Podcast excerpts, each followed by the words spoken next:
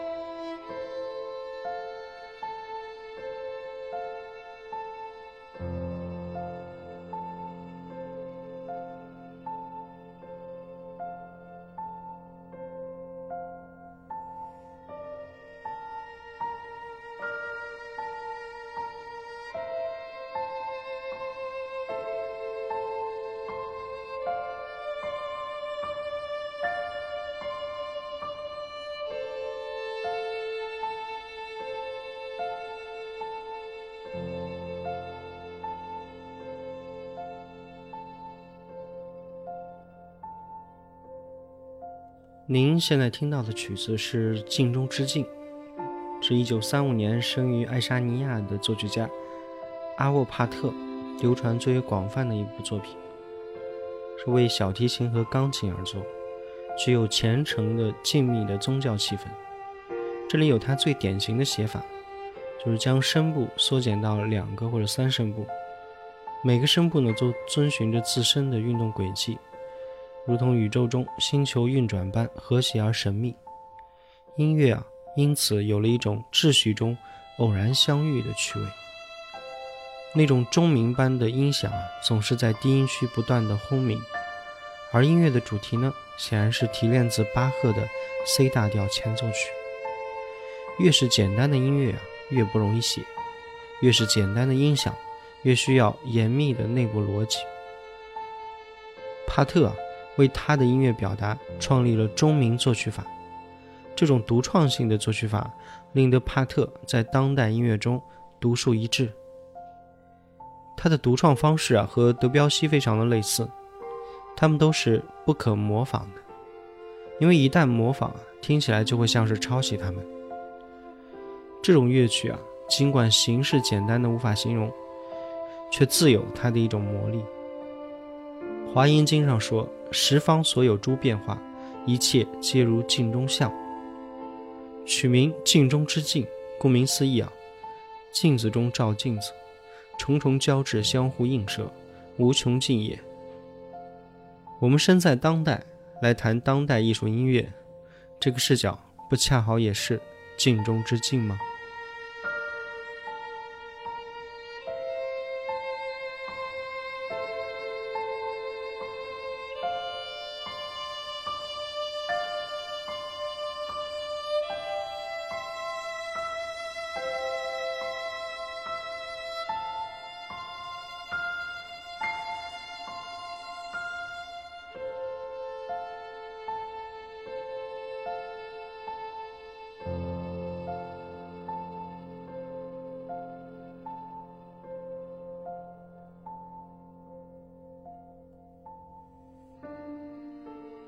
好了，言归正传，这一期啊，我们是聊艺术音乐发展到了当代社会的情形。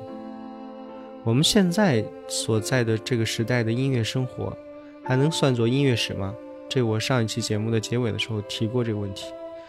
其实我个人不好说啊。不过无论如何，我们现在这个世界的音乐格局啊，却还是跟音乐史是息息相关的。准确来说，是发端于二十世纪后半叶那个时期。那总的来说，如果要聊从二十世纪后半叶发展到今天的艺术音乐的情形，我觉得大概可以用三大潮流并行的观点来看。那这三种道路呢之间看似是没有交集的。不过细细研究起来啊，它们其实都是十九世纪西方音乐的产物。那我们开始来讲讲啊。首先，第一个 trend，第一个趋势呢，就是就是上一期节目我们讲过的那些前卫音乐或者是先锋音乐的那些现代音乐的代表作，他们是对此前艺术音乐史的一个传承。因为二战以后啊，艺术音乐作品史的脉络已经不再那么清晰了，并且还有一个可能提过无数次的问题啊。那就是观众去哪儿了？观众缺席了。仅仅经历了数十年的发展的现代音乐啊，一直尝试着向公众去接近，但还是至今没有出现过特别成功的作品。一百多年前的勋伯格的作品啊，就已经开始不再被大众接受，啊，出现了这种倾向了。二战之后的这种现象尤为的突出。至今啊，还没有能够进入演奏会的常演的这种现代音乐的曲目，最多偶尔会被人想起来重演，但是演完呢，又马上被埋没。所以啊，经得起历史和公众的审判，让人觉得无可指摘的那种艺术音乐经典作品啊，在二战之后急剧的减少。这也是我们做前面几期节目啊，能用的 BGM 非常少的一个尴尬的原因。我们一直以来啊，都再三的讲过，西方艺术音乐啊，一开始就是为了少数精英存在的音乐嘛。这少数精英呢，最初指的就是教会，还有王公贵族。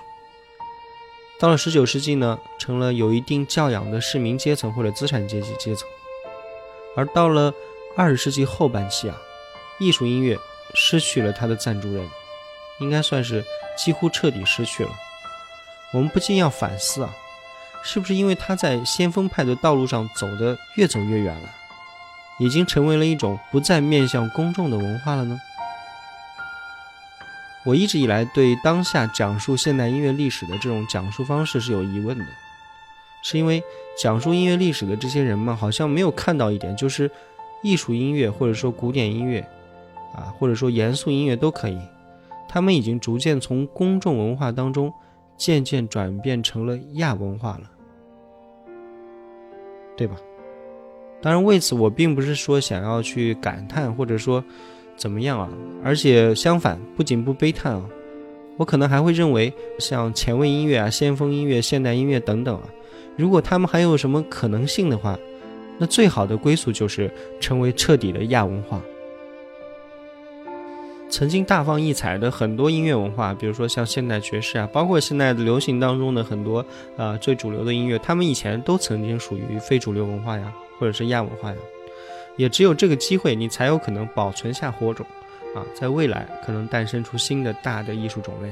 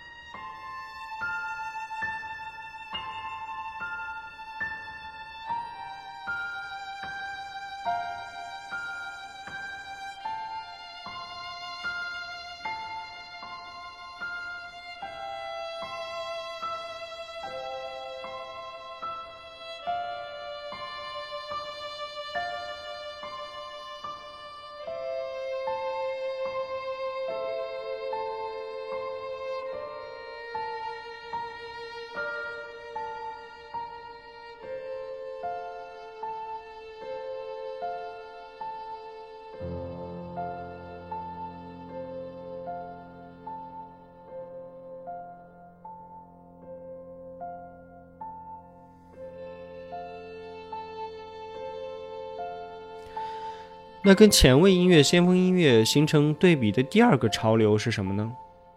就是二十世纪后半叶的正统的经典音乐或者是艺术音乐，也就是大师演奏的经典古典曲目。这个潮流或者说这个方向啊，可以看作是对艺术音乐公众文化这一方面的传承。指挥家哈农库特曾经说过啊，到十八世纪为止，人们只听同时代的作品。到十九世纪，人们开始既听同时代的，也听过去的作品；而到了二十世纪的人们变得只听过去的音乐了。在布列兹还活着的时候啊，那如果有新版的布列兹指挥维也纳爱乐乐团演奏马勒作品的录音啊，那肯定是一出手啊，很快就被人抢掉了，一定会引起很多人的关注的。但是几乎啊，不会有人再去翘首以盼布列兹本人创作的新作品了吧？这个就是典型的这一现象呀。我们在浪漫主义时期就讲过，今天的古典音乐常演曲目啊，基本上都是来自于十九世纪后半期到二十世纪初。那到了二十世纪后半期呢，人们关心的信息已经从啊这曲子是谁写的、谁创作的，变成了这次这个曲子是谁演的呀？是谁弹的呀？是谁演奏的呀？是谁指挥什么哪个乐团演奏的呀？这就是一个决定性的变化呀。特别是从五十年代开始，得益于录音技术的这种飞速的发展啊，此后的几十年里面，新的录音不断的成为话题。仅仅像钢琴曲，我们举例子来说，从五十年代到七十年代，巴克豪斯、鲁宾斯坦、霍洛威兹、弗朗索瓦、米凯兰杰利、里赫特、古尔德、波里尼等等啊，他们这些人弹奏的新的唱片持续的出现，这是一个让人目不暇接的大师演奏的。丰饶时代，那也就不难理解这个时代的古典音乐爱好者为什么对现代音乐感到不知所云的时候，转而去关心大师演奏的古典曲目了。反观今时今日，我们现在生活的当下，几乎所有的名曲曲目啊，他们的最佳版本演奏，基本上我觉得已经快集齐了吧。可以说，大师的时代也已经接近要过去了，有一种。山穷水尽之感。那第三大主要的潮流方向呢，就是我还想讲一讲盎格鲁撒克逊系的娱乐音乐文化产业，这也是西方音乐在二十世纪诞生的一个新的谱系之一啊。如果说十九世纪是西方艺术音乐称霸世界的时代，那么这个音乐帝国在二十世纪后半期的继承者，毫无疑问就是流行音乐。可能会让人略感意外，但其实细想一下，绝对是在情理之中的。那就是流行音乐啊，是深深的扎根于十九世纪的西方音乐的，特别是十九世纪后半期那种大量的音乐厅啊，还有沙龙类的这种音乐的出现，并且和新大陆的像非裔美国音乐结合在了一起，诞生了很多像现代音乐的鼻祖，比如说 T-Pan Alley 或者 Ragtime 啊这种音乐。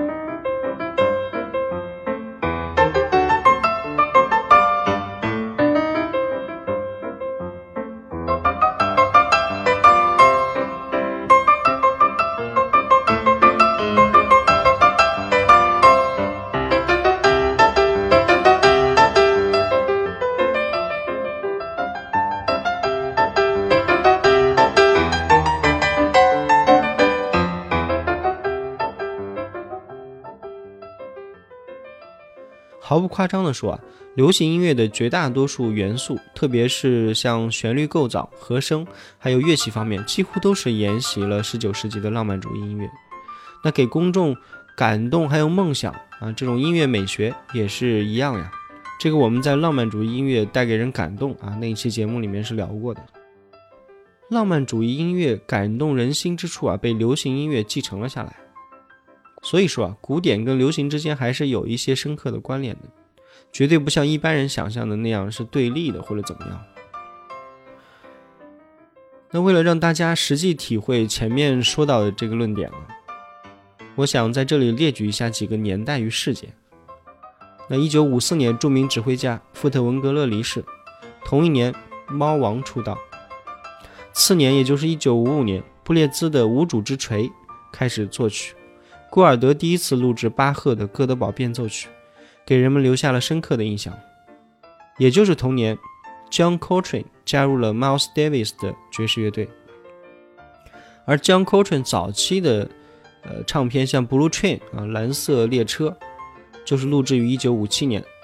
而那一年呢，也是指挥家托斯卡尼尼去世的年代。还有像约翰凯奇最活跃的上世纪五六十年代的晚期啊，人们非常熟悉的甲壳虫乐队啊，Beatles 也是差不多在同一时间发布唱片出道。当然，这个时期啊，像科纳佩兹布什、卡尔舒里希特、啊克伦佩勒、巴克豪斯等等都还健在。卡拉扬和卡尔波姆呢，刚刚迎来了他们职业生涯的全盛时期。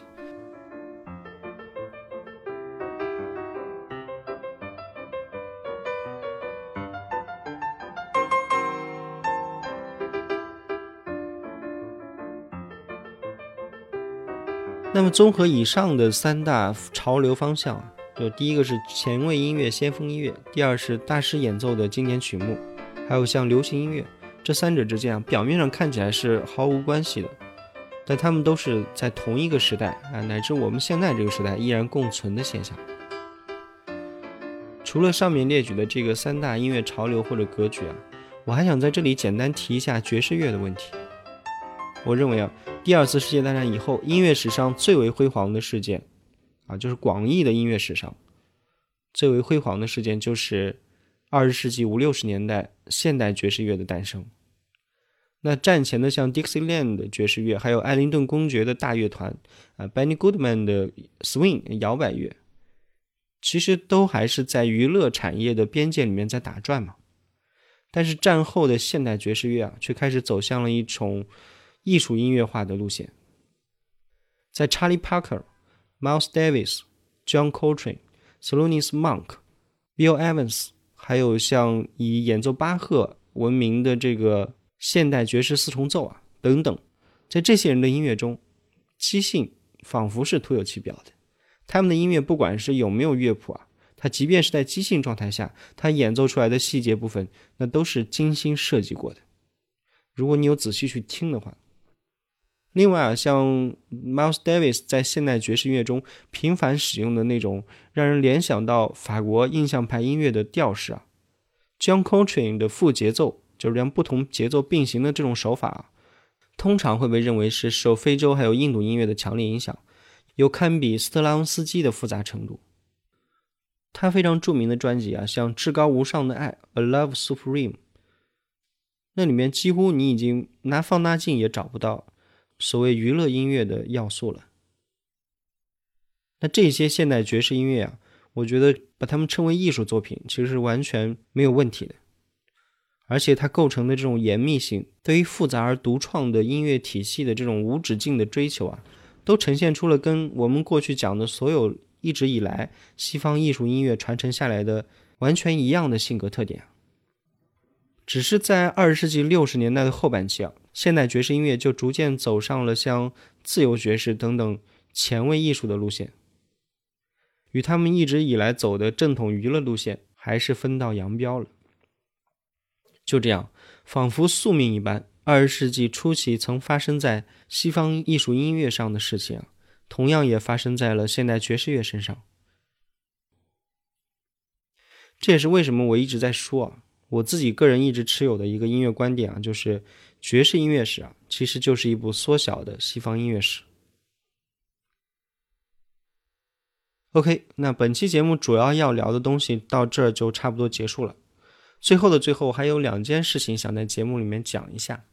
首先，第一件事呢，就是今天这一期节目啊，可能应该就是我们日更阶段的完结篇了。我做这档节目的时候呢，我自己私心啊，是把它分成了三个阶段。第一个阶段呢，就是每日更新阶段，就是我的第一期到第四十八期都是这么更新的，持续每天都在更新。那第二阶段呢是工作日更新啊，就是从周一到周五啊每天更新。那我的第四十九期到九十八期都是这么更新过来的。那往后呢就进入到第三阶段了，因为我们现在把音乐史上基本上主要的一些呃作曲家啊，西方音乐史上主要的作曲家还有主要出现的一些流派，其实都已经讲过了。通过穷举法还有啊这个个人的传记的这种方式。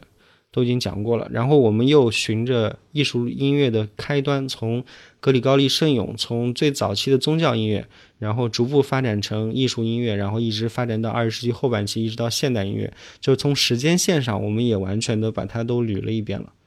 啊，那往后呢，我可能会讲一些经典曲目呀，或者是一些啊音乐史相关的一些观点，或者是一些版本的这种啊推演。啊，那然后也是可能从这些版本的推演上，也会反映出一些音乐史的变化之类的。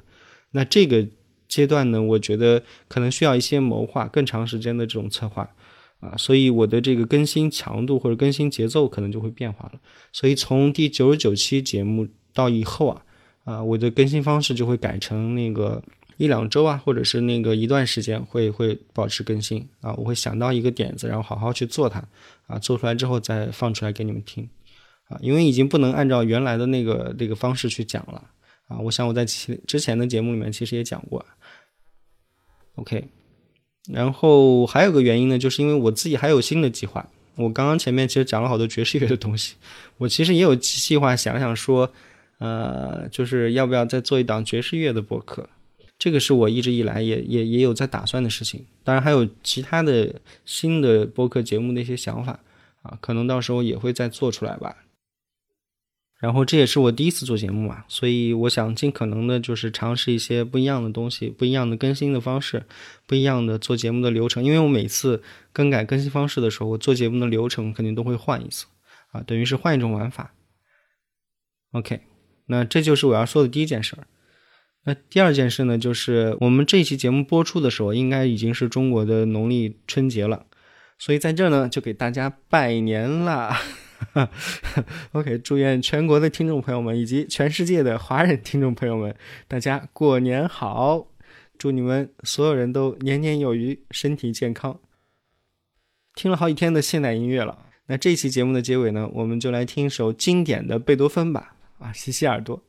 OK，我选的曲目呢是贝多芬的 C 大调第一钢琴协奏曲第三乐章。为什么选这个乐章呢？我想你听了之后，你可能马上就有感觉了。一直以来啊，一直以来，我都深度怀疑我们的春节序曲啊有抄袭贝多芬的嫌疑。